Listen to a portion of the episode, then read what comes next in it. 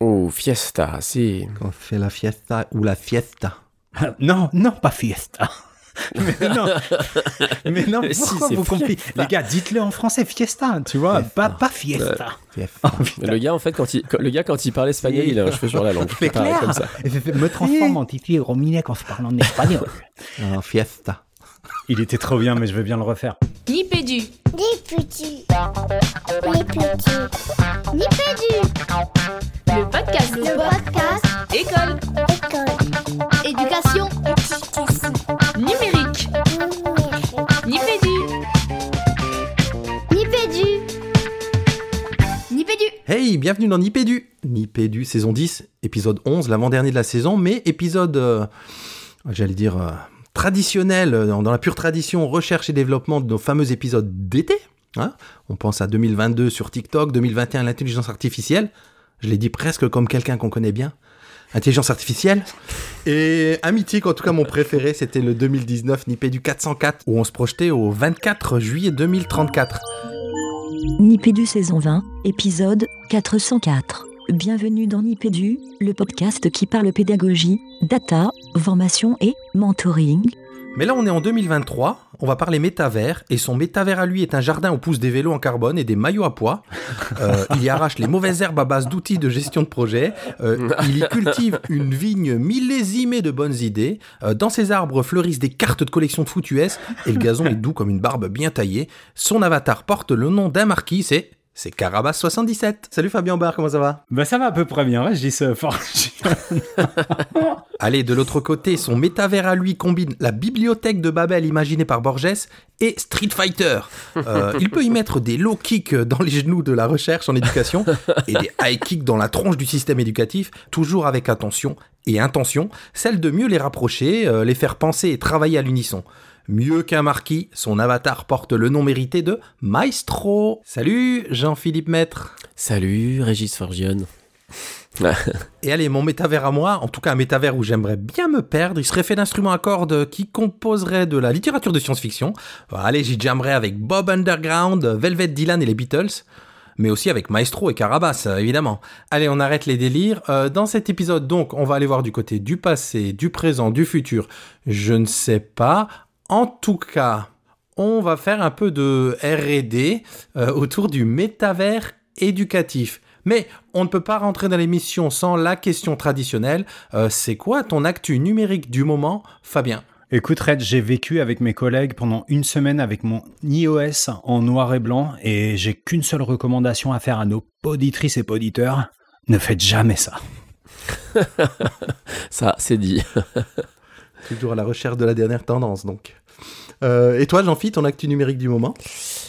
Écoute, euh, actu numérique, euh, en fait, à la fois papier, à la fois numérique, parce que je l'ai lu sur les deux supports, mais euh, euh, à l'occasion, et on va avoir l'occasion de vous en reparler dans, dans, la, FAQ dans la parole aux auditeurs, euh, nous sommes tous les trois déplacés au, au Luxembourg pour une petite intervention sur l'intelligence artificielle, ce qui m'a donné l'occasion, et c'est surtout ça que je voulais mentionner, de me plonger dans le hors-série de Philo Magazine sur l'intelligence artificielle. Je sais que ça fait au moins trois émissions de suite que je parle de Philo Magazine, mais ce hors-série me rappelle à quel point ce, ce, ce, ce, titre de presse est de très grande qualité, en tout cas à mes yeux.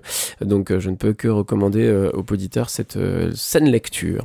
Ok, et moi de mon côté, un petit logiciel qui s'appelle Mac Whisper, un utilitaire de, transcription audio à partir de, de texte, qui marche hyper bien. Enfin, j'ai pris une version un peu premium, là, je crois, à 15, euh, 15 dollars, quelque chose comme ça. Et franchement, c'est impressionnant. Et pour donner un...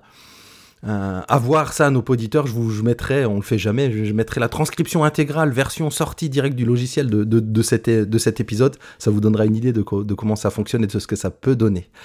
Euh, Fabien, le sommaire de cette émission euh, métaversique, métaversienne?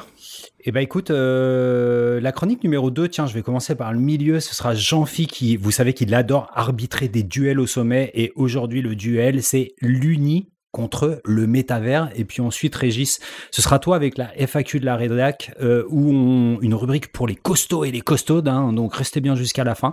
Et euh, on parlera métavers et hybridation des apprentissages. Et puis, bah, on commencera avec une, une FAQ des poditeurs qui nous fera voyager dans l'enfer du métavers. Mais avant ça, c'est la parole au poditeur. La parole au poditeur. Alors, euh, comme euh, j'ai pu le teaser euh, dans mon actu numérique, en fait, cette parole au poditeur, elle commence par un big up à Manu, qui nous a contacté d'abord sur Discord, qui nous avait fait un petit coucou suite à des émissions qu'il avait découvert par l'intermédiaire du Discord qui est ouvert et géré par ce cher Yanouri. Et puis, il m'a contacté par mail suite à notre émission sur l'intelligence artificielle pour savoir si donc il m'a contacté en tant que responsable numérique du lycée interna- du lycée français Vauban au Luxembourg et donc il nous a contacté pour savoir si on voulait bien venir faire une petite demi-journée de formation pédagogique aux enseignants du lycée enfin du lycée de l'école parce que c'est école collège et lycée euh, sur la question de l'intelligence artificielle ce que nous avons fait les garçons nous avons fait ça jeudi matin, tous les trois. Donc Régis et moi en présentiel et Fabien à distance. Euh, et donc on a fait euh, une demi-journée avec une heure de conférence et une heure et demie d'atelier avec prise en main de chat GPT appliqué à des problématiques et des besoins euh, en, en enseignement, que ce soit dans la préparation, gestion des apprentissages, etc. La conférence du matin s'est tenue devant 230 enseignants. Et euh, on a déjà reçu un petit message sur le Discord, enfin a été publié sur le Discord de Yanouri, un message d'Emmanuel qui se renseigne sur l'achat de licences établissement de ChatGPT, ce qui nous fait dire que peut-être que les petites pierres que nous avons posées euh, jeudi matin euh, ont porté leurs fruits, ce qui nous a rendu très très contents. Donc on remercie euh, Emmanuel, on remercie aussi euh, toute la direction euh, de l'établissement euh, qui nous a accueillis, ainsi que Madame Céla Rosy, je suis obligé de la nommer parce que administrativement parlant, elle, a vraiment fait un travail de, de fou. Donc un très grand merci à elle. Et nous sommes obligés de terminer en, en précisant que nous sommes rentrés du Luxembourg avec trois exemplaires du livre Le Luxembourg de Stéphane Bern, dédicacé personnellement par Stéphane Bern, qui, qui s'était déplacé quelques semaines plus tôt dans ce même, le- dans ce même établissement scolaire. Et on doit avouer que c'est quand même la grande classe. Donc voilà, un gros big up euh, à l'établissement euh, Vauban du Luxembourg, à qui on dit encore tous nos remerciements pour ce très chouette moment. Ah ouais, c'était- top. Et tu as tout dit, euh, tu as tout dit, Jean-Philippe. Parfait. Euh, parle au poditeur, on a d'autres choses, je Et oui, on a autre chose qu'on a ce bon vieux Frédéric André Fred qui nous a mis un message euh, qu'on a réorienté vers les copains de e-teachers parce que euh, bon voilà, il se posait des questions sur la manière dont euh, les collègues qui développent de manière complètement spontanée, autonome, volontaire euh, des applications pour l'école ne sont pas accompagnés et valorisés par l'institution. Donc ça c'est plutôt euh, les e-teachers qui nous font euh, qui nous font des, des dossiers là-dessus. J'allais dire avec Seb, mais peut-être que vous avez entendu que non, puisque Seb vogue vers de nouvelles aventures. Un petit big up à lui et, euh, et bon vent à lui pour euh, ses nouvelles propositions. Et donc Frédéric André, il fait partie d'une association qu'on aime beaucoup. C'est des amis de Nipédu, c'est l'association Agile France. Donc c'est une association de développeurs qui milite pour euh, eh euh, des un, j'ai envie de dire un environnement de travail, des process, euh, une philosophie de des projets de développement qui est euh, plus agile et plus tourné vers vers l'humain. Donc des valeurs complètement partagées entre l'asso Agile France et puis Nipédu. Euh, merci à toi pour ton message, Fred. Eh ben, je vous propose qu'on file, au- je sais pas, au paradis, en enfer, je sais, je sais pas trop, mais en tout cas vers la FAQ des poditeurs. La FAQ du poditeur. Divine comédie. Mais d'abord, c'est quoi la FAQ des poditeurs, euh, cher Jean-Phi Ah, ça y est, c'est de nouveau à mon tour. Alors, la FAQ des poditeurs, chères poditrices, chers poditeurs, vous vous posez une question. École, éducation, numérique, formation, que dis-je? Recherche. Cette question vous taraude. Cette question vous empêche de dormir. Vous avez besoin de la partager avec quelqu'un, Nipédu est là pour vous. Nous avons un répondeur qui vous est accessible depuis notre site WordPress. Vous avez bien évidemment le petit oiseau bleu et la balise Ask Nipédu. Vous nous posez votre question, nous euh, on l'accueille avec très très grand plaisir, on s'y colle, on trouve des ressources, on les lit, on les discute entre nous, on se répartit le travail et on essaye de vous proposer des éléments de réflexion, beaucoup de ressources euh, pour essayer justement de vous euh, euh, faciliter un peu l'aiguillage dans parfois le labyrinthe d'internet et des ressources informatiques et on espère vous apporter des éléments de réponse et on passe un très bon moment autour de cette question. Voilà, voilà. Et juste pour préciser, merci Jean-Phi euh, pour cette présentation dynamique. Si vous êtes sur votre moteur de recherche, ta- tapez Ask Nipédu tout attaché, vous tombez pile poil sur la page sur laquelle vous avez un call to action, un bouton, et vous enregistrez un vocal, et voilà. Donc c'est hyper simple. Ah, mais merci Fabien. Et pour cette capsule, on a Zélia qui nous pose cette question. Salut les Nipédus, moi c'est Zélia. Alors, même si je ne suis pas dans l'enseignement, je travaille au quotidien euh, avec des enseignants et j'écoute vos émissions chaque mois. Il y a quelque temps, dans le, cadre de mon activité professionnelle, je me suis intéressée à, à la thérapie par exposition à la réalité virtuelle et j'aimerais bien avoir votre avis sur la réalité virtuelle, la réalité augmentée et euh, autres métaverses dans le monde de l'éducation. Voilà, merci pour vos émissions et bel été à toute l'équipe. Et merci à toi, Zélia, pour cette, euh, pour cette question et bravo pour ton, ton, ton exploration des nouvelles techniques en, en thérapie. Euh, écoute, la proposition que, que je peux te faire et qu'on a fait, euh, que j'ai fait aux garçons, c'est d'entreprendre un voyage. Alors attention, c'est la, c'est la, le moment euh, masqué la plume, le moment culturel de, de l'émission, puisque je vais vous emmener dans cette œuvre, ce poème du, du 14e siècle que tout le monde connaît, qui est La divine comédie de Dante. Et pourquoi? Parce que bah, dans cette divine comédie, vous le savez, Dante nous fait voyager à travers euh, trois euh, champs ou trois euh, règnes ultra-terrestres, on pourrait dire, l'enfer, le purgatoire et le paradis.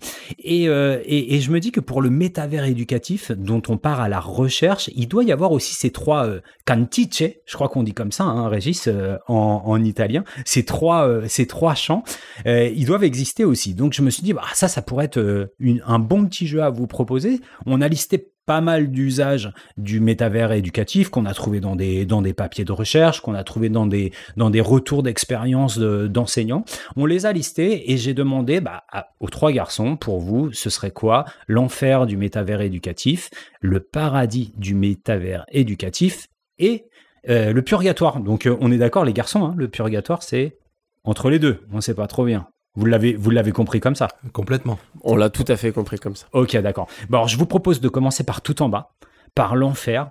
Et euh, alors il se trouve que euh, j'ai été surpris par vos réponses à l'un et à l'autre. En tout cas, surpris parce que je trouve qu'ils sont un peu contre-intuitifs dans le sens où il me semble que dans un usage comme dans l'autre, c'est plutôt là-dessus qu'aujourd'hui les, on va dire les promoteurs de la réalité virtuelle et du métavers font euh, leur chou gras. En tout cas, euh, s'appuient.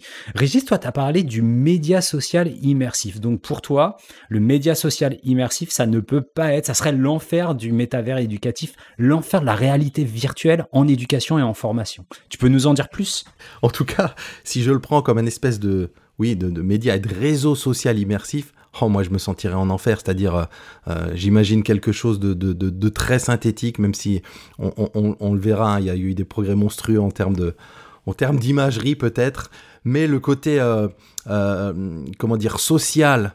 et des relations sociales dans un univers comme ça totalement numérique, j'avoue que même si c'est assez documenté comme quelque chose de, plutôt euh, de plutôt positif qui, qui serait plus engageant entre les personnes, j'avoue que pour moi ça ressemble plutôt à un enfer. Si je le prends, hein, comme je vous le dis, dans le sens euh, réseau social immersif au sens euh, au sens noble du terme de réseau social. Je sais pas vous si ça vous ça vous ça vous chagrine pas ce côté artificiel.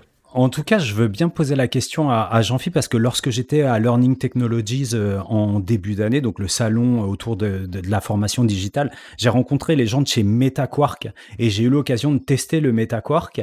Et euh, donc le MetaQuark, c'est quoi? C'est la proposition de Quark, c'est on a un métavers, on a un espace, euh, un monde ouvert qui est le lieu de la formation et on peut aller dans les différents espaces autour d'une thématique. Il y a des ateliers, on rencontre des gens, on leur parle. Et moi, j'étais plutôt bluffé par ça, euh, Régis. Ça m'a, ça m'a plu cette expérience immersive. Et, et Jean-Philippe, voilà, je te laisse rebondir fort de l'interrogation de Régis. C'est ce que moi j'ai vécu. MetaQuark, j'ai trouvé ça plutôt pas mal. Il y avait un vrai plus dans l'expérience sociale qui était apportée, quoi.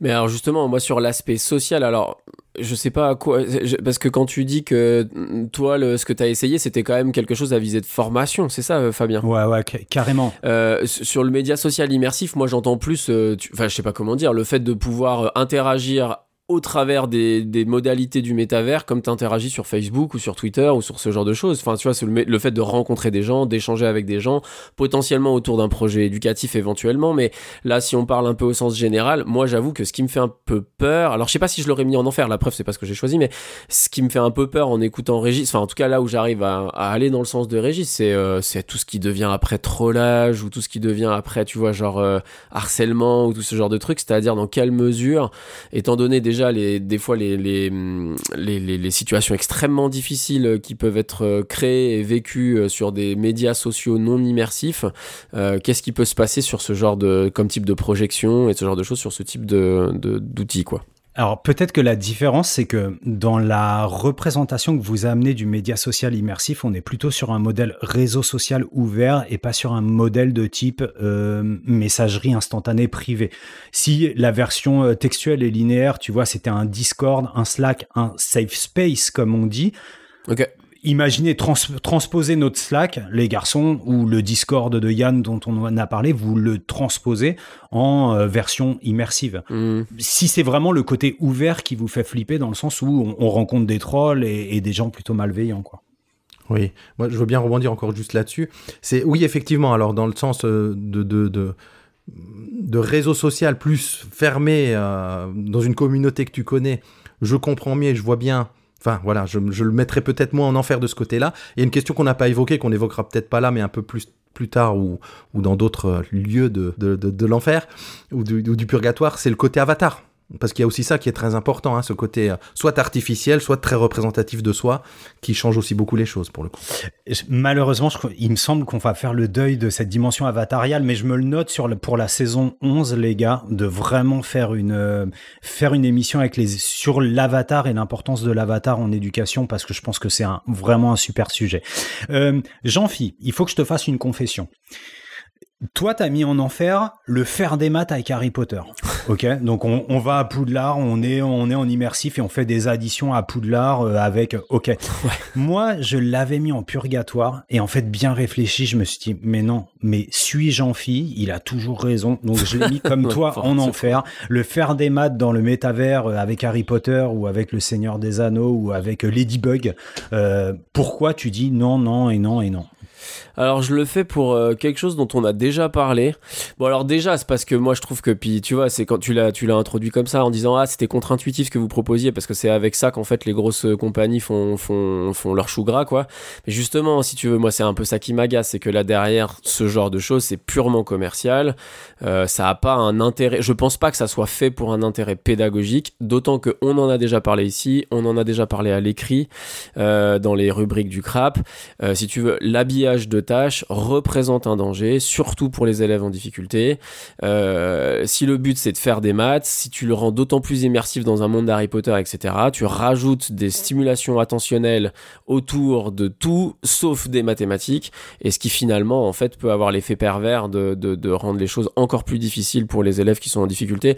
Donc moi je trouve que c'est de l'habillage sur habillage sur sur habillage, alors qu'on sait déjà que les habillages de tâches euh, juste dans les consignes peuvent déjà parfois être perturbantes pour les élèves, ou en tout cas créer des déficits attentionnels sur les sujets dont il est question. Donc voilà, très clairement pour moi ça c'est vraiment euh, le l'enfer. Moi, puisqu'on est en enfer, pour me faire l'avocat du diable, pour le coup, à tes arguments, Jean-Phi, c'est. Bah, t'aurais ces, ces, ces pédagogues qui te diraient Mais non, justement, moi, je veux raccrocher mes élèves, c'est-à-dire, il aime pas les maths, mais il aime Harry Potter. Est-ce que c'est pas une façon de l'accrocher à- aux, aux apprentissages? Je vous vois tous les deux dire non. Non, non, non, là je mets time out parce que c'est de la provoque gratuite et on a une émission à faire parce que Régis ne pense absolument pas ce qu'il dit et parce que le maître en la matière c'est Jean-Philippe. Donc je préfère qu'on reste là-dessus et qu'on avance en te donnant la parole, Régis, sur le paradis parce qu'il se trouve que toi et moi on est au même paradis. Alors de ce qu'on va appeler le métavers, mais on va voir qu'on va un petit peu plus loin. Je- J'étais hyper heureux de voir que toi tu proposes la réalité étendue, autrement euh, connue comme informatique spatiale, autrement connu comme mais qu'est-ce que va faire Apple avec son Vision Pro? Ouais, effectivement. Donc, informatique spatiale. Alors, moi, j'ai j'ai pas cherché plus loin derrière ce vocable. J'ai vu que, que Apple vendait comme ça son, son fameux Vision Pro. Mais en voyant les petites démos, j'ai pas eu la chance de, de, tester ça. J'ai testé d'autres choses, mais pas ça. Et puis, ça a pas l'air très accessible. Mais effectivement, là, je me suis projeté en me disant, tiens, ah, effectivement, parmi tout ce qu'on a pu voir autour du métavers, c'est là où je me projetterais le, le, plus. Hein. On l'a mis en paradis, même si c'est pas voilà, la définition. Oui? Vas-y, Fabien, tu voulais Ouais, ouais, je, vou- je voulais. euh, bah, c'était moi aussi mon paradis. Et pourquoi? Parce que euh, avec euh, avec le le MetaQuest 2 que j'ai à la maison, j'ai pu tester euh, Big Screen. Et en allant voir notamment les démos de Big Screen, je trouve que l'informatique Big, Big Screen nous fait déjà toucher du doigt l'informatique spatiale parce qu'en fait, en mettant le casque euh, de réalité virtuelle, vous retrouvez dans un espace partagé. Euh, c'est un espace, le principe, c'est du visionnage. Donc, vous avez à votre disposition des écrans. Vous pouvez avoir un grand écran mural. Imaginez par exemple une salle de cinéma, mais vous pouvez aussi avoir des tablettes qui traînent, des iPads. Donc, ça veut dire que vous pouvez prendre l'iPad et vous pouvez avoir des, des, des softs qui sont téléchargés déjà sur l'iPad. Donc, imaginez la possibilité. Ça veut dire que cette, ce, ce point d'achoppement qui est aujourd'hui de dire on galère avec le matériel en classe, on peut imaginer dans 5, 10, 15, 20 ans, on fait sauter cette contrainte matérielle et juste avec un device qui serait le casque de le casque de VR, on peut accéder à tout un tas d'écrans et tout un tas de softs qui sont déjà accessibles via cette informatique spatiale là. Donc là, c'est la version euh, préhistorique de l'informatique spatiale qu'on a avec Big Screen, mais l'expérience elle est bluffante parce que du coup, bah plus de galère de connexion, plus de galère de j'accompagne les élèves machin, ils ont juste à mettre le casque et ils retrouvent l'iPad avec les softs directement à l'intérieur euh, du logiciel. Et moi, je me suis, franchement, je me suis projeté mais d'une force les garçons, pas en mode euh, vraiment euh, délirante, mais je me dis, mais là, pour faire sauter cette vraie contrainte qui est celle du matériel, la gestion du matériel en classe, je trouve que c'est juste énorme parce qu'il n'y a qu'un soft à gérer et pas euh, 18 000 applications sur, euh, sur une trentaine de devices différents. Ouais, juste pour. Tu parles de matériel, et on peut parler même de matérialité, c'est-à-dire t'as pas en plus en main 15 manettes. En tout cas, dans les démos, là, tu as, c'est à, à base de gestes de doigts, quoi. Donc tu pinces les doigts, c'est un cliquet, ce genre de choses. Voilà, ça rend, ça rend les choses beaucoup plus accessibles et, euh, et intuitives. En tout cas, si dans 20 ans, ils rendent tout le monde sur l'archive de cette émission et que tout le monde est passé à l'informatique spatiale, notamment dans les classes, on pourra se féliciter. Euh, Jean-Phi, volontairement, tu vois, j'ai, je t'ai pris la parole là-dessus, mais c'est pour mieux te la donner sur ton paradis. Alors, tu sais que paradis et Thomas Pesquet, ça ne peut pas aller ensemble pour Régis, mais quand même, tu nous as dit, bah, le paradis du métavers ou de la VR en éducation, c'est par exemple la visite d'un lieu inaccessible, comme la visite de l'ISS avec Thomas Pesquet. On vous mettra les liens. La vidéo est sur YouTube VR pour les possesseurs d'un casque de VR. Mais en plus, si tu veux, là, je vais faire un petit coucou euh, que je fais déjà, enfin pas pour la même raison, mais je fais un petit coucou euh, aux copains de C'est quand la pause, parce que il y a quelque chose qui m'a aussi plu dans ce qu'ils ont dit. euh, Il y a un des trois, mais je me rappelle plus lequel, qui a pas mal parlé de la vidéo 360. Et là, en l'occurrence, je trouve que typiquement, c'est le genre de truc où j'imagine qu'un casque de, de VR peut être vraiment génial euh, pour immerger les élèves dans, ouais, en effet, dans vraiment dans des visites, quoi. Tu, vois, le fait de voir des choses, que ce soit des paysages connus, des monuments, des visites de musées, des visites de l'ISS, euh, enfin vraiment des trucs qui sont inaccessibles en termes de sortie scolaire, quoi. T'emmènes pas, euh, je sais pas, t'emmènes pas tes élèves à la muraille de Chine ou ce genre de choses. Et tu vois, là, j'imagine vraiment que ce que peut faire, surtout avec une éventuelle vidéo 360, c'est-à-dire avec quelque chose vraiment où tu peux euh, tourner la tête comme tu veux, avancer dans le, dans le. Donc là, là, en effet, moi, je trouve que c'est quelque chose qui, peut, euh, qui pourrait être vraiment, vraiment chouette. Alors après. euh, se questionnerait la question de est-ce que le coût en vaut la chandelle mais voilà en tout cas en termes d'usage de pur usage j'avoue ça c'est un truc que, que je trouve cool Ça, ça, c'est déjà accessible à pas très cher. hein. C'est de la vidéo 360, un bon vieux Google Cardboard euh, avec deux petites loupes et, et- et on est dedans. Quoi. amen ouais, c'est ce qu'on s'est dit en préparant l'émission. hein. On a dit les collègues, vraiment, vous voulez vous, vous écoutez cette émission, vous avez écouté le CQLP de Lio, Jérôme et Nico qu'on salue au passage. Vous dites, je me lance dans un projet euh, VR pour euh, pour me faire plaisir. Les cardboards de chez Google, les patrons sont téléchargeables sur le site de, de Google VR, donc ultra facile. YouTube VR et on se balade. Et franchement, et vous dites, j'ai fait de la VR euh, en classe et, et c'est le premier plus petit pas possible. Donc euh, donc euh, je, on, re- on se rejoint au paradis. Du métavers et de la VR de Jean-Phi. Les garçons, rapidement, purgatoire. Moi, j'ai dit je botte en touche puisque j'ai transformé mon purgatoire. J'ai trop envie de commencer par Régis parce que ça, c'est comme Thomas Pesquet et Régis. Il y a une autre association bizarre, c'est écologie et Régis. Ah ouais, non, moi j'ai mis sauver la planète parce que bon. Ah, je trouve que c'est un argument un petit peu, un petit peu fallacieux hein, si on se dit bah effectivement euh, on va plus faire des visites scolaires, on va plus sortir au bus, en bus pardon avec les classes et on va tout faire en virtuel. Bon déjà, on va dire que ceux qui vont faire les choses en virtuel, c'est les classes qui ont- qui auront les moyens. Et même si on me dit que ça baisse, on est loin d'arriver à un temps où où il y aura des casques VR euh, par par dizaines euh, dans, dans les classes. Donc je trouve que l'argument est un peu fallacieux et il est fallacieux en plus à titre comment dire économique et politique, c'est-à-dire que bon, allez, je vais pousser jusqu'au bout ma, ma démonstration, mais finalement il y aura les classes qui ne feront rien du tout, ni de VR ni de visite. Tu auras les classes qui ont de l'argent, qui pourront faire et les vraies visites et les visites en virtuel. Et puis tu as les- cette espèce de purgatoire un petit peu au milieu. On va dire Ah oui, mais pour vous, ça coûte un peu trop cher. Vous faites que la virtuelle. Il n'y a pas assez d'argent pour faire la visite réelle. Donc, vous voyez, je pousse, euh, je pousse le curseur. N'empêche qu'on sait que tous ces intérêts économiques, ils sont là. Quoi. Euh, Régis. Ouais, puis je me. Pardon. Ah, pardon, vas-y, Jean-Phi. Ah, puis je me permets, parce qu'en fait, ça, c'est le, c'est la, la nouvelle génération de l'argument euh, dématérialisation. C'est la même chose, c'est-à-dire Mm. qu'avec l'informatique, il y a 15 ans, on nous disait, ah, il y aura plus de papier, machin et tout. Mais en fait, ça, on sait très bien que les serveurs, tout ça, ça crée des pollutions de ouf. Et puis que euh, si c'est du nouveau matériel, c'est du nouveau matériel qu'il va falloir renouveler tous les 3, les 4, les 5 ans. Donc ça, moi, vraiment, je rejoins Régis à 100%. L'argument écologique, il est, il est bidon, quoi. Et on vous renverra, alors désolé hein, pour les personnes qui sont pas abonnées au Monde, nous il se trouve qu'on l'est tous les trois depuis pas très longtemps, donc je peux me la raconter. Il y a un article du 28 juin autour de cette question de la VR pour sauver la planète et du côté un peu, euh, on utilise un canon pour tuer une mouche quoi. Donc voilà. Et euh, Jean-Phi, on va finir avec ton purgatoire, donc tu sais pas trop bien euh, la VR pour travailler l'empathie. Oui, en effet, pour plusieurs raisons. En fait, je, sais que du coup là, en l'occurrence, euh, euh, quand tu nous as fait ce, quand t'as, quand t'as fait la liste des choses sur lesquelles tu voulais notre avis, là en l'occurrence sur la question de l'empathie, il y a une, recherche derrière hein, qui met en avant euh, des effets sur, donc sur la possibilité de se mettre à, la place de quelqu'un d'autre, hein, si je le dis un petit peu, voilà, empathie au sens pas que émotionnel, mais et en fait, comment dire? Mon, mon regard de chercheur me fait dire ok bon bah s'il y a des travaux qui sont dessus euh, je vais pas démolir les travaux je vais pas les remettre en question.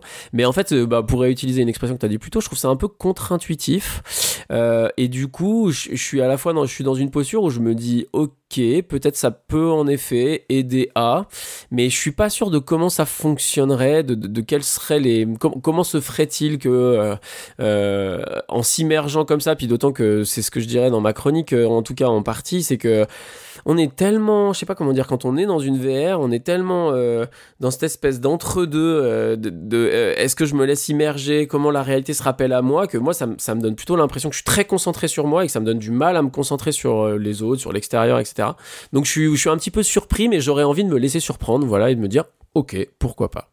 Quand on a préparé cette émission, je me souviens que le CRI, euh, le centre de recherche interdisciplinaire qui s'appelle maintenant le LPI, le Learning Planet Institute, travaille depuis au moins 2015 sur les questions de, de VR en éducation. Et alors, il y avait un super programme qui s'appelait Exile to Home, alors qui a presque complètement disparu. Franchement, j'ai tellement galéré, j'ai dû appeler des gens pour retrouver les liens. Ils sont très très forts le LPI pour faire disparaître des archives. Donc je sais pas, voilà. Mais j'ai quand même trouvé un lien sur le site de, de Fabrice Jouvenot. Je le mettrai dans les, les notes de l'émission. C'était génial, Exile to Home. Et il y avait un autre projet qui était mené par un doctorant brésilien qui s'appelait Philippe. Et je me souviens plus de son nom de famille et là aussi j'arrive pas à trouver les trucs les, les ressources mais il m'avait fait tester euh, son sa recherche où en fait tu mettais le casque de VR et t'étais chahuté. Tu vois c'était vraiment une situation de harcèlement pour travailler sur la relation harcelé harceleur qui est vous le savez les garçons au cœur des préoccupations du, du ministre en ce moment. Et euh, et c'était pas inintéressant. Pour avoir vécu la situation, moi je me projetais, j'étais, je venais juste de quitter euh, la classe à ce moment-là, je me projetais vraiment dans des situations et je trouvais ça plutôt pas mal. Voilà, donc juste pour nuancer euh, Jean-Phi ton propos, et puis pour boucler, euh, Régis, si tu en es d'accord, cette longue FAQ des auditeurs, mais j'espère qu'on a pu répondre un petit peu à Zélia et à, et à ces questions de, d'utilisation de la VR dans des pratiques professionnelles. Écoute, on va gentiment continuer d'y répondre dans, les, dans la suite de l'émission, j'ai envie de dire. Et là, on va, euh, on va filer plutôt vers euh, la chronique de Nipédu. La chronique de Nipédu. La bataille des verses. Je me suis encore pris dans les rideaux. Jean-Phi Oui. Jean-Phi, t'es où? T'es où, Jean-Phi? Co- Comment ça, je suis où? Bah, je suis juste à côté de toi. Non, mais dans le jeu, Jean-Phi, pas dans la, pas dans la salle de VR. Ah bah alors ça par contre je, sais pas où je suis. hein. alors voilà les garçons, certes rejoués pour le plus grand bonheur de nos chères poditrices et poditeurs, mais ce très court échange est tout à fait fidèle à ceux auxquels j'ai pu prendre part lors de mes premières expériences en salle de VR. Sans avoir euh, aucune volonté de cacher la désormais célèbre part du bolos du numérique qui est en moi, c'est néanmoins tout autre chose qui m'intéresse ici. Même si dans la précédente FAQ, génialement animée par notre Fabien National, nous avons pu mentionner qu'il existait différents types de dispositifs avec différentes mesures d'immersion, il ne fait aucun doute que réalité virtuelle ou métaverse ont ce but de nous soustraire au monde qui nous entoure. Pour ma part, j'ai pu par exemple incarner au sens premier un Égyptien tentant de sortir d'une pyramide et ce depuis un carré de 2 mètres par 2 mètres. En voyant ses mains à la place des miennes, ses pieds à la place des miens, j'ai bricolé des engrenages grands comme moi, tiré des flèches dont j'allais me servir comme barreau d'échelle, je me suis suspendu dans le vide pour traverser un fossé et j'en passe. Mais aussi bluffante que soit la sensation de sentir son corps réagir à quelque chose qu'il ne fait pas ou qui n'existe tout simplement pas, je pense notamment au vertige ressenti face au vide, nombreux sont aussi les moments où la conflagration des deux mondes nous est rappelée. On ne marche pas dans le métaverse, on vise le point où l'on veut se déplacer. Mais l'instinct est plus fort que tout, et on s'approche trop souvent des limites de l'espace bel et bien réel qui nous entoure. Dixit, l'échange qui a euh, commencé cette chronique. On ne sent pas le poids dans le métaverse, le sien ou celui des objets que l'on porte, touche, pousse, lance. Et quand il s'agit de jouer, d'observer ou même d'acheter, parce que oui, on achète dans le métaverse, ce n'est pas vraiment un problème. Mais qu'en est-il lorsqu'il s'agit d'apprendre? En effet, dans le cadre de la formation, le maître mot derrière le développement de ces technologies est celui de l'authenticité. Et de nombreuses recherches s'intéressent à cette question depuis le début des simulateurs en tout genre, notamment dans les domaines de pratique à risque, où précisément ils permettent la soustraction des risques. On pense par exemple à la médecine, au pilotage de véhicules, avions, hélicoptères, ou l'usage de machines industrielles.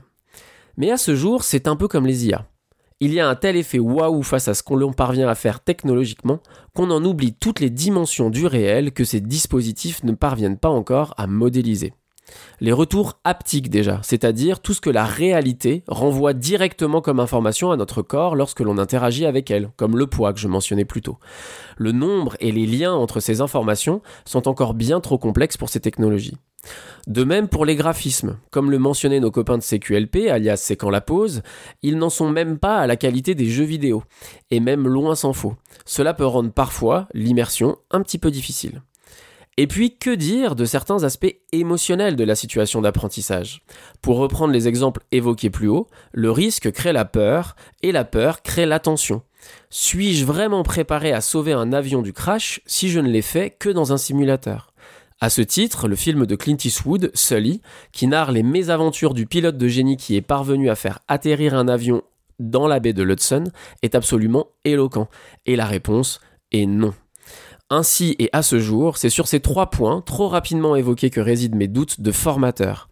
Un réel, encore trop mal rendu, pour mener à des apprentissages aussi authentiques que prétendus, mais surtout, et aussi en conséquence de ce premier point, un réel qui a ne cesse de vouloir se rappeler à notre esprit, qui n'a de cesse de vouloir rentrer par la porte de derrière. En somme, un réel qui, contre l'attaque du méta, n'abandonne pas si facilement sa place de universe. Merci Jean-Phi. Alors, universe versus métaverse, entre les deux, il y a peut-être l'hybridation, et qui dit hybridation dit Régis Forgione. La FAQ de la rédac. Il bride le métaverse. Alors, l'idée de, de, de, de notre bonne vieille FAQ de la rédac, c'est parfois de pousser un peu les curseurs, parfois de tirer le fil particulier d'une thématique, de la thématique de l'épisode, parfois prendre de la hauteur. Là, moi, je vous propose de, bah, de creuser le cœur même du, du, du, sujet, la définition de, de ce que pourrait être le métaverse éducatif. Alors en lisant toutes nos ressources, parce que comme d'habitude, il y en a tellement plus dans nos ressources travaillées que dans ce que, dans ce que vous retrouvez dans l'épisode, euh, une idée m'est m'est assez vite venue finalement, c'est-à-dire analyser ce que pourrait être ce fameux métavers éducatif à l'aune de, il le disait euh, Fabien tout à l'heure, à l'aune de l'hybridation. Alors pour ça, je vous propose une grille de lecture particulière. Je vais convoquer en trois temps, en deux ou trois temps, on va dire, une définition précise, celle d'un ce qu'on appelle un dispositif hybride de formation. Je viendrai tout à l'heure sur son origine précise, mais je commence par vous soumettre une première partie. Vous êtes prêts, les gars? On est prêt. Ready. Allez, donc la définition, j'ouvre les guillemets. Un dispositif hybride est un dispositif de formation porteur d'un potentiel d'innovation pédagogique lié au dispositif technologique qu'il intègre. Ce potentiel, qui peut être exploité selon plusieurs modalités, s'exprime à travers la manière dont les acteurs du dispositif tirent parti des dimensions innovantes, notamment pour la mise à distance des fonctions génériques. Alors juste, fonctions génériques, hein, c'est tout ce qui est apport d'information, interaction sociale, gestion, planification, voilà. Donc, euh, en quoi ce début de définition, euh, il vous paraît correspondre, en tout cas moi ça a résonné, au, au, au métavers euh, éducatif Je sais pas, si, en prenant un point particulier peut-être Euh, moi, il y a vraiment, j'ai besoin de clarification sur la dernière partie de la phrase. Ouais. Parce qu'en plus, as dit pour alors que c'est par dans la définition écrite que je vois, tu vois, euh, Ah, pardon. dont les acteurs du dispositif tirent parti de dimensions innovantes. Jusque-là, ça va notamment par la mise à distance de fonctions génériques. Et c'est le la mise à distance que je comprends pas. Parce que c'est hybride et que, une- que ça se joue à distance, que- qu'il y a une partie qui est pas en présentiel. Ah, c'est vraiment, il faut le prendre, il faut le prendre dans le sens euh, premier du terme. Tout à fait. Ok, ok, ok, ok. Donc on tire bénéfice du fait que euh, ce soit à distance et qu'on ait des artefacts qui permettent de médiatiser effecti- efficacement cette mise à distance. Complètement. Bah, écoute, moi j'aurais tendance à, valider cette première partie de la définition qu'on remettra peut-être par écrit, parce que je me demande à l'audio ce que ça donne pour nos auditeurs. Mais vous avait dit que c'était pour les championnes et les champions cette dernière partie. Écoute, moi je reviens sur ce qu'on s'était dit sur euh, dans l'émission du mois de mai sur euh, les modèles comme le TIPAC ou le SAMR. C'est que euh, il me semble que ça fait sens quand tu arrives à articuler à la fois le contexte qui est donc cette mise à distance, les artefacts technologiques et euh, des objectifs et une visée pédagogique.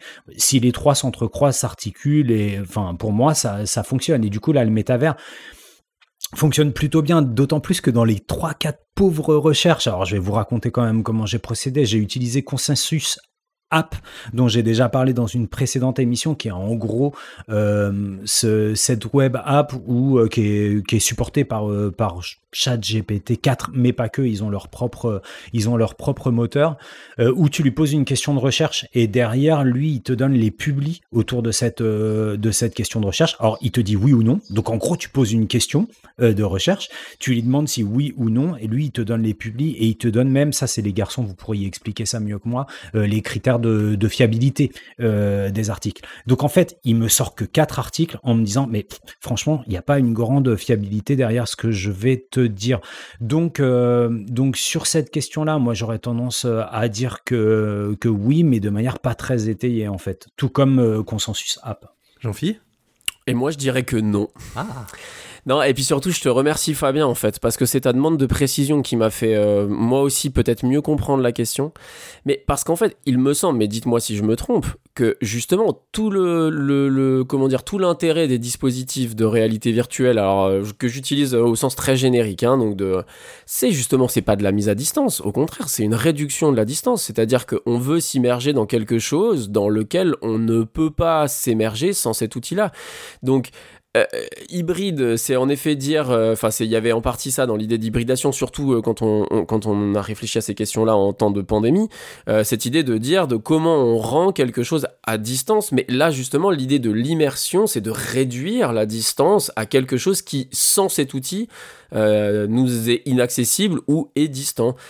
Donc moi j'aurais tendance à vouloir voir un peu l'inverse en fait. L'immersion, c'est au contraire, c'est pas une mise à distance, c'est une mise en proximité, en tout cas nous faire croire, faire croire à notre esprit que quelque chose est proche qui n'est pas là. Alors ça rejoint quand même le principe d'hybridation, Jean-Philippe, j'aime bien ce, ce petit débat, parce que l'hybridation, et si on revient à ce que tout le monde a vécu effectivement hein, pendant les, confinements et notamment à l'école, bah, c'était aussi un rapprochement finalement de l'enseignant qui est pas là ou de- des élèves qui sont au loin, c'est ce rapprochement, et, et tu l'as dit, une notion très importante dans l'hybridation, c'est créer de la présence même à distance. Donc il y a quelque chose aussi de, de, de cet ordre de cet ordre-là. Et Je me, je me suis rendu compte, que je dois vous avouer un truc, hein, et aux auditeurs aussi, que j'ai perdu mon fil sur la réponse précédente, mais je l'ai retrouvé. En fait, Ah. euh, ouais, parce qu'en fait, j'ai dit n'importe quoi. Euh, sur les recherches que j'ai trouvées dans Consensus App, elles tournent tous autour des bénéfices sur euh, genre, après l'intervention de Jean-Philippe, c'est bizarre, mais en fait, sur la réduction de la distance, ou en fait, sur le fait de pallier euh, la distance, l'éloignement et l'isolement. C'est ça, c'est ça qui a provoqué la naissance de Meta, les gars. Il faut se souvenir, on est juste au sortir de la pandémie et notre Mark Zuckerberg, non pas national, mais, mais de l'autre côté de l'Atlantique, il dit Moi, je vais mettre le paquet dans, euh, je vais mettre le paquet sur la réalité virtuelle et sur le métavers. Mais pourquoi? Je pense que parce qu'on avait encore les stigmates de, de ce qu'on avait vécu pendant trois ans et on se disait Non, mais attends, ce qui va sauver l'humanité, si ça se reproduit et si on est sur des scénarios un peu catastrophistes de, de pandémie à répétition, c'est de pouvoir vivre ces expériences sociales-là qui, alors, soit annihilent, soit créent euh, de la distance, de la proximité, en tout cas qui abolit un petit peu ces questions de, euh, de présence-distance. Et, c'est ça le fondement du truc, c'est que la, réalité virtuelle et le métavers misent tout sur comment est-ce qu'on est ensemble sans être ensemble autrement qu'en vivant dans des écrans de 15 pouces ou dans des petites lucarnes qu'on porte avec soi toute la journée.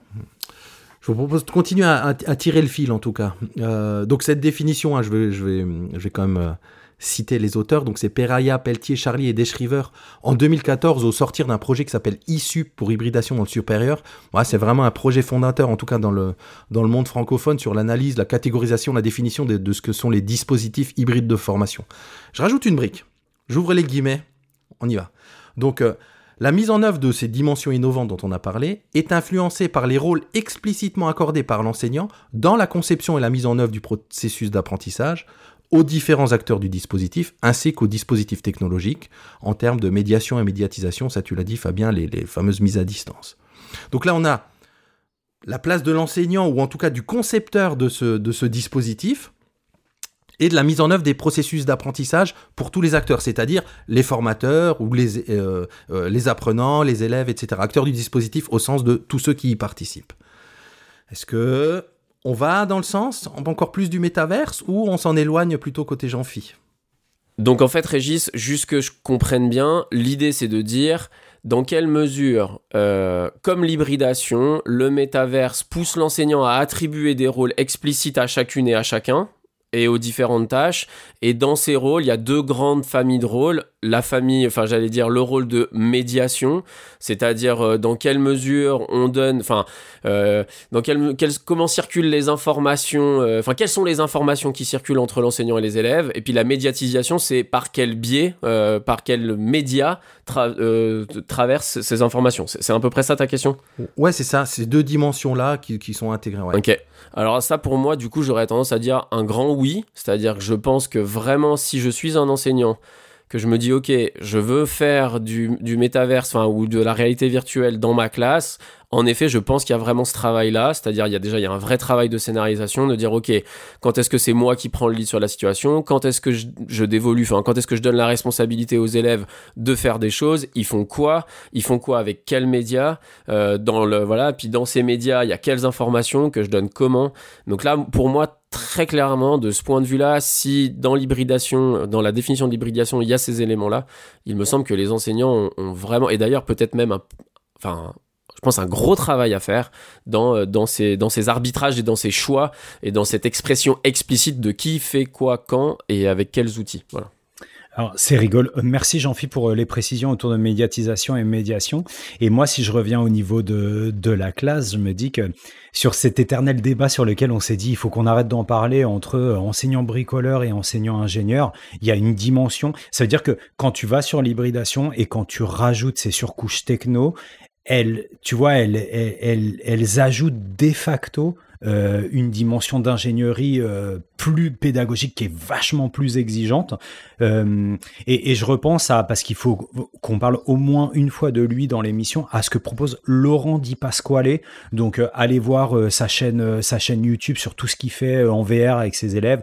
Il y a des, il y a un digipad à, disposition, il y a plein de solutions. Il utilise notamment une solution que j'ai trouvé géniale qui s'appelle CoSpaces Edu, qui permet de, créer, de faire de la conception avec les élèves d'espaces de, de réalité virtuelle. Et je me dis que encore une fois avec cette question de la, de la techno qui est ici liée à la question de l'hybridation, il y a une espèce, tu vois, de, de surcouche d'exigence d'ingénierie pédagogique qui fait que, encore une fois, euh, c'est peut-être pas accessible euh, pour tout le monde. Donc l'hybridation, elle appelle elle appellerait forcément Régis un ingénieur pédagogique ou un formateur, tu vois, un petit peu euh, vitaminé, un petit peu stéroïdé avec avec des, des surcouches de compétences en fait. Et, mais, mais dans tout ce qu'on a testé, hein, on, a, on a testé pas, pas mal de choses. Hein. Tu parlais du Quest, du, du Oculus. Je me rappelle en époque, on avait même testé les fameuses Google Glass on a tout ou d'autres artefacts, on va dire, dans ce genre-là, puisqu'on est dans le, dans le discours de la, de la recherche. Ces mondes-là et ces, ces métavers, hein, puisque je fais le lien hybridation et métavers, ils sont pré-créés. Donc effectivement, on te dit, bah, bah va, va, utilise cet espace pour euh, un petit peu monter ton espace, scénariser ton espace d'apprentissage, où on te promet, en tout cas pour les plus accessibles, euh, que, que c'est très simple. Mais je te rejoins complètement sur le fait que euh, dans la réalité, il y a quand même, ça, ça reste d'une complexité folle, sauf à ce qu'on a dit en première partie, des choses du type aller faire des Mmh, visites virtuelles, mmh, etc. Ouais, ouais, euh, j'ai, vra- ma réponse était vraiment sur un point technique. Enfin, je sais pas comment dire, définitoire. C'est-à-dire Ouais, que d'un ouais. point de vue définitoire, ça joue, mais après, je vous rejoins clairement sur le fait que ce serait un vrai boulot d'ingénierie et certainement un autre boulot d'ingénierie que celui d'organiser sa classe euh, dans le monde réel, dans l'univers. Et en tout cas, ça nous amène vraiment directement à la, dernière partie de, de, de, de, la définition. hein. Vous avez compris que c'est une définition un peu, un peu costaud. Là. Euh, et je vous le lis parce que ça amène au point nodal, en tout cas pour moi. J'ouvre les guillemets. Aussi, un dispositif hybride reflète-t-il le choix de ses concepteurs relativement à leur représentation de l'apprentissage et de l'enseignement, du contrôle et de l'ouverture du dispositif de formation, de l'organisation de l'espace et du temps, ainsi que du rôle joué par les médias dans le processus d'apprentissage? Fabien, il lève les mains, genre tout est dit, c'est ça? Ouais, tout est dit, puis c'est l'échange qu'on a eu euh, juste avant, quoi. Tu vois, c'est la, en fait, c'est la, la, la gestion concomitante de ces différentes dimensions.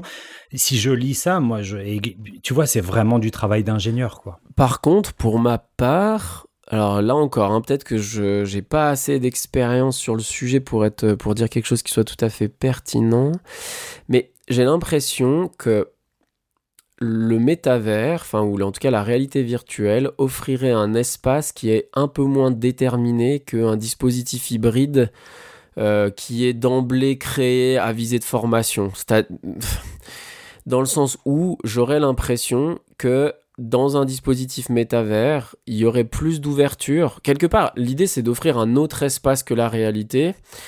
Euh, donc quelque part dans cet espace-là, on, on a encore des arbitrages à faire euh, qui sont encore assez nombreux. Bah, bah, en plus, je pense à ça aussi en repensant à ce que disait Fabien un peu plus tôt par rapport, enfin à ce que vous disiez tous les deux un peu plus tôt sur, euh, je sais plus l'expression exacte, sur l'informatique spatiale, voilà, de dire Mhm. que si on se dirige vers ça, c'est-à-dire si on se dirige vers un truc qui est un peu méta, c'est-à-dire que dans une Google, euh, enfin dans une lunette, je peux avoir accès à plusieurs ordinateurs, à plusieurs tablettes, hein, bah, si on se penche euh, sur la question de l'ingénierie pédagogique, ça veut dire que dans, dans ces univers-là, en tant que formateur qui crée sa formation ou qu'enseignant qui crée sa séquence, j'ai encore vachement plus d'arbitrage à faire que si on me donne un, dispositif de formation hybride en disant je vais dire n'importe quoi puis je vais être un peu caricatural. Euh, tu fais euh, une heure à distance où t'envoies des vidéos et des documents, puis après tu fais une heure en présence où tu fais machin où tu fais ci. Enfin voilà. Et j'ai vraiment l'impression que en ça, le métavers euh, est beaucoup moins réducteur. Alors là aussi, hein, ça veut pas dire que c'est bien, hein, je dis juste d'un point de vue très factuel et technique, j'ai l'impression que celui, l'enseignante ou l'enseignant qui voudrait saisir du métavers aurait quand même plus de travail de conception et d'arbitrage que celui qui prend un dispositif hybride qui lui est un peu donné tout fait, quoi. Voilà. C'est faudra forcément qu'on donne la parole de la fin à, à Régis en forme de synthèse et, et d'éclairage. Mais du coup, pour te lancer, Régis, et, et pour euh, revenir sur ce qu'on se dit, Jean-Phi, et c'est ton intervention qui me fait penser à ça, quand on a préparé l'émi- l'émission, je me suis fait avoir par une ressource, une ressource qui a été publiée euh, par le ministère de l'Éducation nationale et qui a un compte-rendu de travaux qui ont été euh, menés dans le cadre d'un GTNUM. Régis, tu peux rappeler ce qu'est un GTNUM Groupe de travail national? Pour euh, autour des questions de numérique. Donc là, là c'est le, accrochez-vous, le GTNUM UCA acté Ravel, donc euh, avec euh, des noms de la... Oui, voilà, c'est ça. C'est assez bien fichu et ça s'appelle Ressources pour l'apprentissage en classe virtuelle et l'enseignement des langues. Et c'est rigolo parce que parce qu'en fait, je me suis rendu compte que dès qu'on parlait, de cette question de virtuel en éducation, moi j'étais tellement branché, né dans le guidon avec réalité virtuelle et métavers, mais en fait, le virtuel, quand on en parle aujourd'hui dans l'éducation, c'est la visio. Donc il me semble qu'aujourd'hui, s'il fallait très concrètement, euh, pas opposer, mais en tout cas euh, mettre, en, mettre en dialogue deux conceptions de l'hybridation en éducation. C'est d'un côté plutôt projectif, ce qu'on a fait pendant une cinquantaine de minutes, là, les garçons. Imaginez ce que pourrait être l'intégration du métavers et de la réalité, euh, disons, euh, la réalité virtuelle plus qu'augmentée dans des pratiques euh, éducatives. Là, aujourd'hui, on a déjà quand même pas mal de papiers qui te parlent d'hybridation et de classes virtuelles, mais qui sont liés un univers 2D, à un univers synchrone 2D qui est ce qu'on est en train de faire là, puisqu'on est en Teams euh, ensemble, par exemple. Et toi, Régis, j'aimerais bien t'entendre sur, euh, sur cette question-là. Est-ce que toi, tu vois le lien entre l'hybridation, tel que peut-être tu l'entends aujourd'hui dans tes travaux, avec la question du distanciel qui est supporté par une application de visioconférence, et euh, potentiellement demain, ce que serait l'hybridation via des univers de, de réalité virtuelle? Bah, en tout cas, j'y vois, et avec ce qu'on a dit là, hein, et- notamment vos, vos- remarques, je sais pas, comme une espèce de, de, de paradoxe interne. C'est-à-dire que il y a une espèce de promesse qui nous dit le métavers, ce sera quelque chose euh, autour de l'humain, quelque chose de plus anthropocentré, on va dire, un dispositif vraiment anthropocentré. Mais avec toute cette technique, finalement, on est ultra technocentré. Je me dis, moi je, vois plus d'humain là à vous avoir, vous, en face de moi, avec une bonne vieille vidéo à plat, que de me balader dans un métavers, à me dire, ouais, je peux mettre le doigt sur la tête à Fabien et j'ai un petit retour haptique qui est tellement artificiel, surtout avec des avatars qui seront. Alors peut- peut-être que. comment dire Et est-ce que ça aura du sens? Parce qu'on a envie, on a envie d'aller vers ces univers virtuels qui ressemblent vraiment à la réalité, hein, ultra bien rendus. Bah, moi, rien ne rendra mieux qu'une bonne vieille vidéo, là. Si on doit parler d'hybridation, cette visio, bon, bah, moi, elle me convient, elle me convient parfaitement. Et je vois pas ce qu'on irait faire, nous, pour faire notre épisode dans le monde, de- dans le métavers. Sauf à se dire, effectivement, il y aurait d'autres gens avec nous, etc. Mais c'est tout à fait possible quand même avec les techniques d'aujourd'hui. Donc, moi, ouais, c'est ce, cette tension-là entre on veut plus d'humains tout en mettant plus de techniques. Je sais pas comment elle, va se résoudre avec le temps. Euh, J'ai toujours confiance dans, dans, dans la, dans, les sciences et dans l'informatique, mais je suis curieux de voir. Et encore une fois, je vais faire un lien, puisqu'on a parlé d'IA dans cet épisode, euh, bien loin l'idée de, de me projeter. En tout cas, je suis de plus en plus prudent, puisqu'il y a, il y a huit mois, on m'aurait parlé d'IA, j'aurais gentiment souri. Bon, bah, on voit aujourd'hui ce qu'il en est. Va savoir ce qu'il en sera dans huit mois, ou peut-être dans deux ans, ou dans cinq ans, avec le, le ou les métavers. Et sur ces quelques mots, eh bien, eh bien on, se, on file du côté de la reco de la rédac. La reco de la rédac. Moi, j'ai hésité, euh, j'ai hésité pour euh, cette euh, pour cette reco de la, de la rédac. J'ai hésité entre un livre et puis je me suis rendu compte que je l'avais déjà cité dans un autre épisode de Nipédu. Donc allez voir le Nipédu 124 en jeu du en jeu numérique, vous saurez de, de quoi je parle. J'ai hésité avec un film, un film à base de scènes cultes et notamment une scène de mythique de cailloux, plus d'autres scènes que je ne citerai pas ici en tout cas, euh, qui est qui est euh, Everywhere, Ev- non non pardon, dans le bon sens, Everything Everywhere All at Once, même si on n'est pas complètement dans dans le métavers, on est plus dans les réalités alternatives. Mais attends, juste Régis, moi je le connais pas. C'est quoi le lien entre ce film dont on a beaucoup entendu parler et la réalité virtuelle? Ok, bah c'est le fait que donc dans ce film on est, en tout cas quand j'ai pensé à métavers, pensais à film à multiples à multiples Ah, univers, à multivers, etc. et dans ce film on est dans les réalités multiples et, et avec une approche vraiment intéressante qu'on n'avait jamais vue au ciné pour le coup. d'accord. Mais ma vraie reco, c'est pas celle-ci. Ma vraie reco, c'est euh, le numéro 5 de, de, de Métal Hurlant.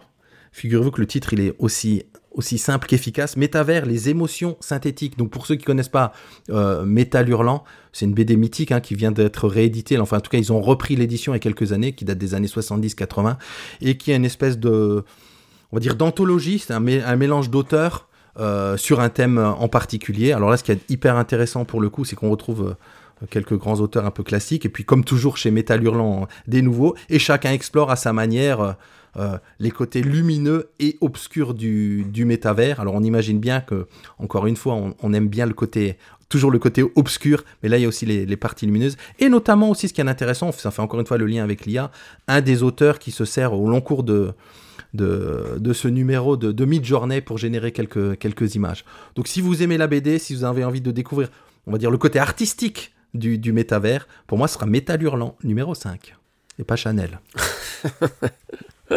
Fabien, de ton côté, une ou des recos, j'imagine Euh, ouais, plusieurs recos. C'est rigolo que tu parles de Midjourney. On n'a pas mentionné qu'il y a une petite nouveauté sur le site. hein. Vous allez voir une illustration qu'on a générée avec Midjourney. C'est facile, vous la reconnaîtrez facilement. Les personnages n'ont jamais cinq doigts.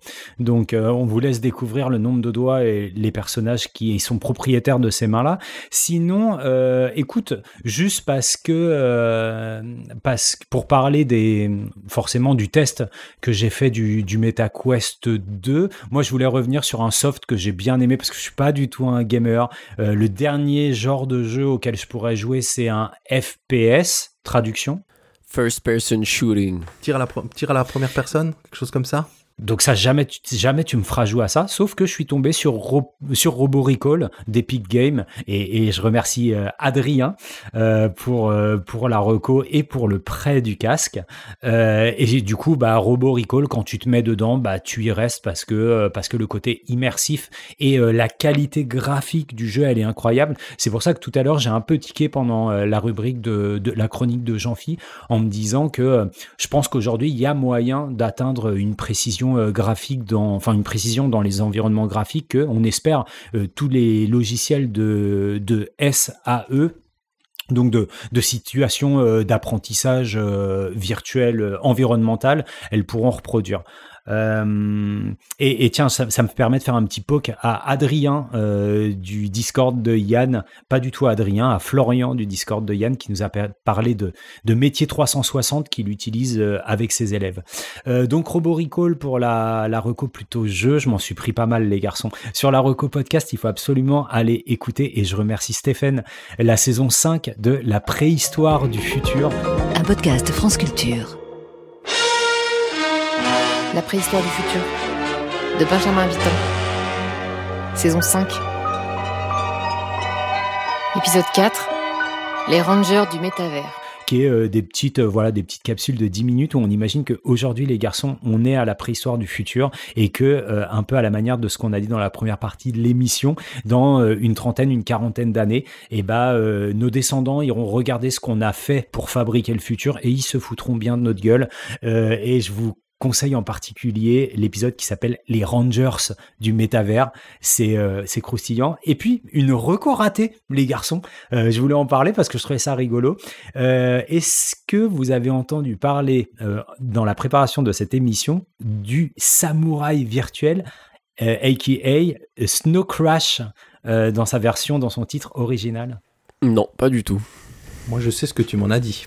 Ah, ok. Alors, je vais faire un truc qu'on fait jamais dans le podcast, mais que je vais faire ici. Je vous montre la couverture. Elle est juste trop croustillante. C'est beau. Voilà, aux éditions. Moi, je, moi, je l'ai aux, aux éditions euh, Science-Fiction, le livre de poche, 1992. C'est un bouquin de Neil Stephenson.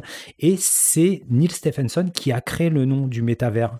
Donc je me suis dit, mais trop bien, mais je vais l'acheter ce bouquin. Je l'ai trouvé sur Vinted à 2 euros. Et en fait, j'ai lu le premier paragraphe et en lisant le premier paragraphe, je me suis rendu compte que je n'aimais pas cette littérature. Donc, donc, donc voilà, un paragraphe est à la poubelle. Donc ce que je peux proposer aux auditeurs, c'est si vous êtes intéressé, franchement, je l'envoie à un poditeur fan de SF rétro des années 90 avec une petite dédicace, mieux que Stéphane Bern. Et moi j'en connais un, tu peux l'envoyer à Régis, il sera trop content d'avoir ta dédicace, je pense. Un samouraï.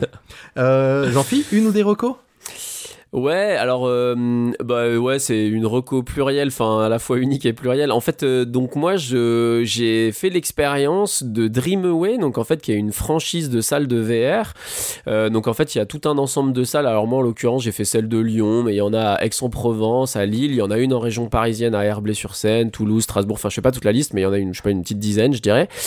Et euh, donc du coup bah, c'est une salle dans laquelle on, se rend. Alors il y a différents types de hum, différents types d'activités qui sont proposées. Donc il y a des jeux un peu genre escape game, il y a des visites de, lieux, justement on en parlait, il y a des expériences de vol, de, enfin de, vol au sens euh, voler dans le ciel, voilà, enfin il y a plein de choses. Et donc moi en l'occurrence, j'ai eu l'occasion de faire deux jeux qui étaient en fait qui ont été développés euh, sous la franchise Assassin's Creed.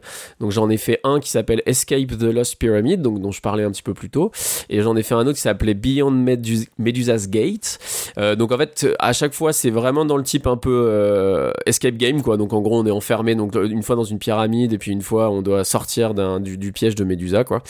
Et donc euh, bah écoute j'en garde une- une- un assez bon souvenir quoi. C'est clair que c'est hyper ludique, Euh, c'est assez bluffant sur le caractère immersif et je me permets de répondre à Fabien malgré des quand même je, des, des, des comment dire des graphismes qui restent un peu moyens quoi c'est à dire que la, qualité des images finalement si je devais la comparer allez je vais essayer de pas être trop brutal mais je sais pas, c'est du graphisme de jeux vidéo du début des années 2000, quoi. Enfin voilà, ça reste un peu granuleux, ça reste euh, avec des effets de lumière qui sont parfois euh, franchement moyens.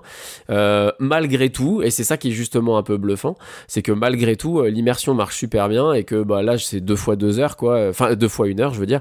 Euh, je, me suis, je me suis vraiment marré et puis c'est, vraiment quelque chose, quoi. De, de- d'être suspendu dans le vide ou de ce genre de trucs, c'est, clair que c'est, fun. Voilà, c'est des très bons moments avec des copains ou en famille avec des enfants un peu plus grands que les miens. Donc moi, c'est encore un peu tôt pour les miens, mais, mais voilà, je pense que c'est des moments euh, assez fun. Moi, je veux bien rebondir parce qu'on s'est dit qu'on avait un petit peu de temps pour une reco qu'on allait, qui allait alimenter aussi ce qu'on s'est dit tout, à, tout au long de l'émission.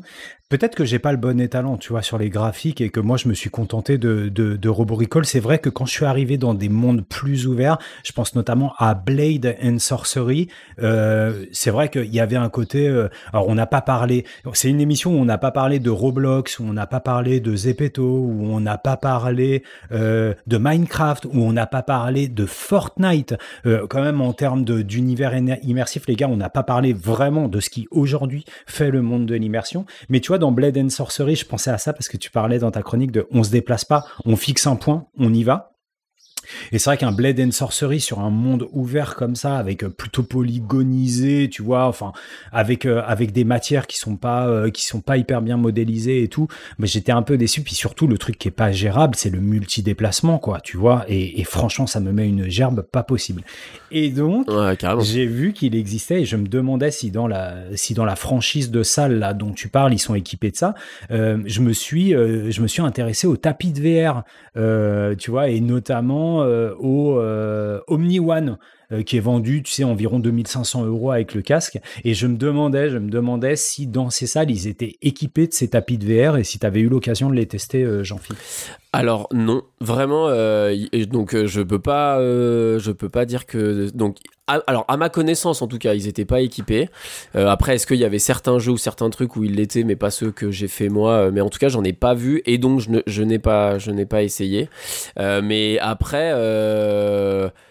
Je reste sceptique, tu vois, toujours sur la même chose, c'est-à-dire que ce, ce senti- sentiment d'authenticité, quoi, on, va développer de plus en plus de trucs pour se rapprocher d'eux, et certainement que on se rapprochera d'eux, euh, de, la réalité, j'entends, hein, mais, ah, j'ai du mal à croire qu'on arrivera à, se sentir aussi naturel euh, que, dans, le monde réel, et puis comme je le disais dans ma chronique, je pense que le réel se rappellera toujours à nous euh, par la porte de derrière d'une manière ou d'une autre. Ça, ça reste mon, là aussi mon opinion.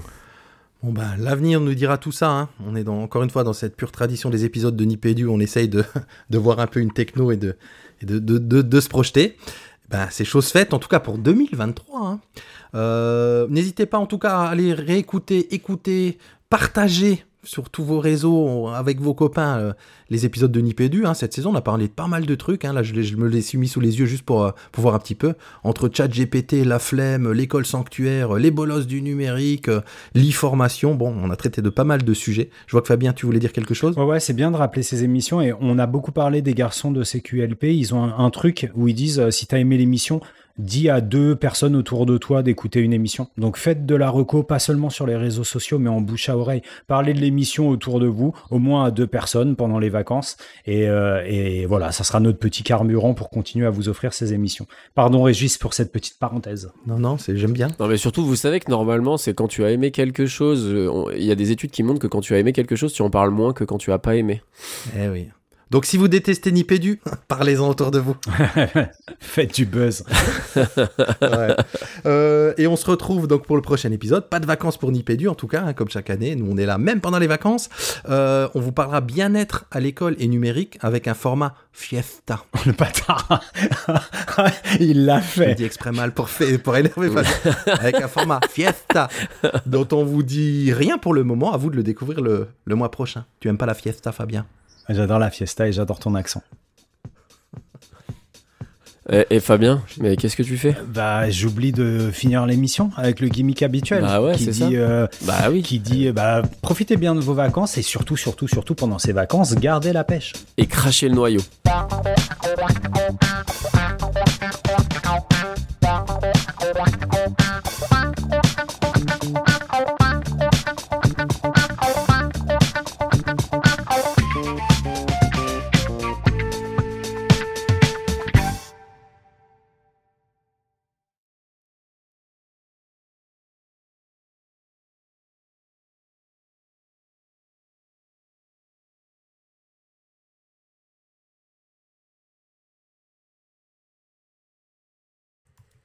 J'ai reconnu, j'étais en train de mettre un commentaire, Régis. J'ai reconnu le film dont il est question Ah, dans ta reco. Très bien.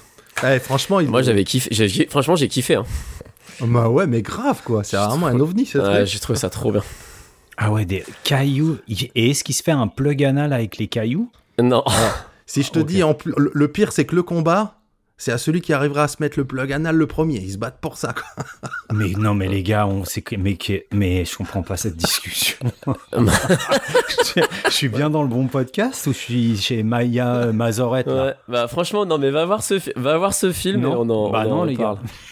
Ouais. Ouais, justement. Bah, tu rates quelque chose parce que franchement, c'est vraiment de la balle. Ok. Everything, everywhere, all at once. Voilà. Ah. Everything Everywhere All at Once. ouais. Le, le, le fameux donc. Ouais, ouais. Ok. Bah vous savez quoi les gars, ce qu'on vient de se dire, ça pourrait être un bonus en, en post-prod parce que voilà, comme ça on garde le bonus avec le plug anal pour, le, pour la post-prod et pour les Bah, fidèles. c'est vrai que le plug, Toi, c'est vrai que le plug anal en intro, c'est compliqué. Toi, quand même. toi fidèle qui a entendu en Easter egg cette reco sur les plugs euh, anneaux ou anal, et bah réjouis-toi.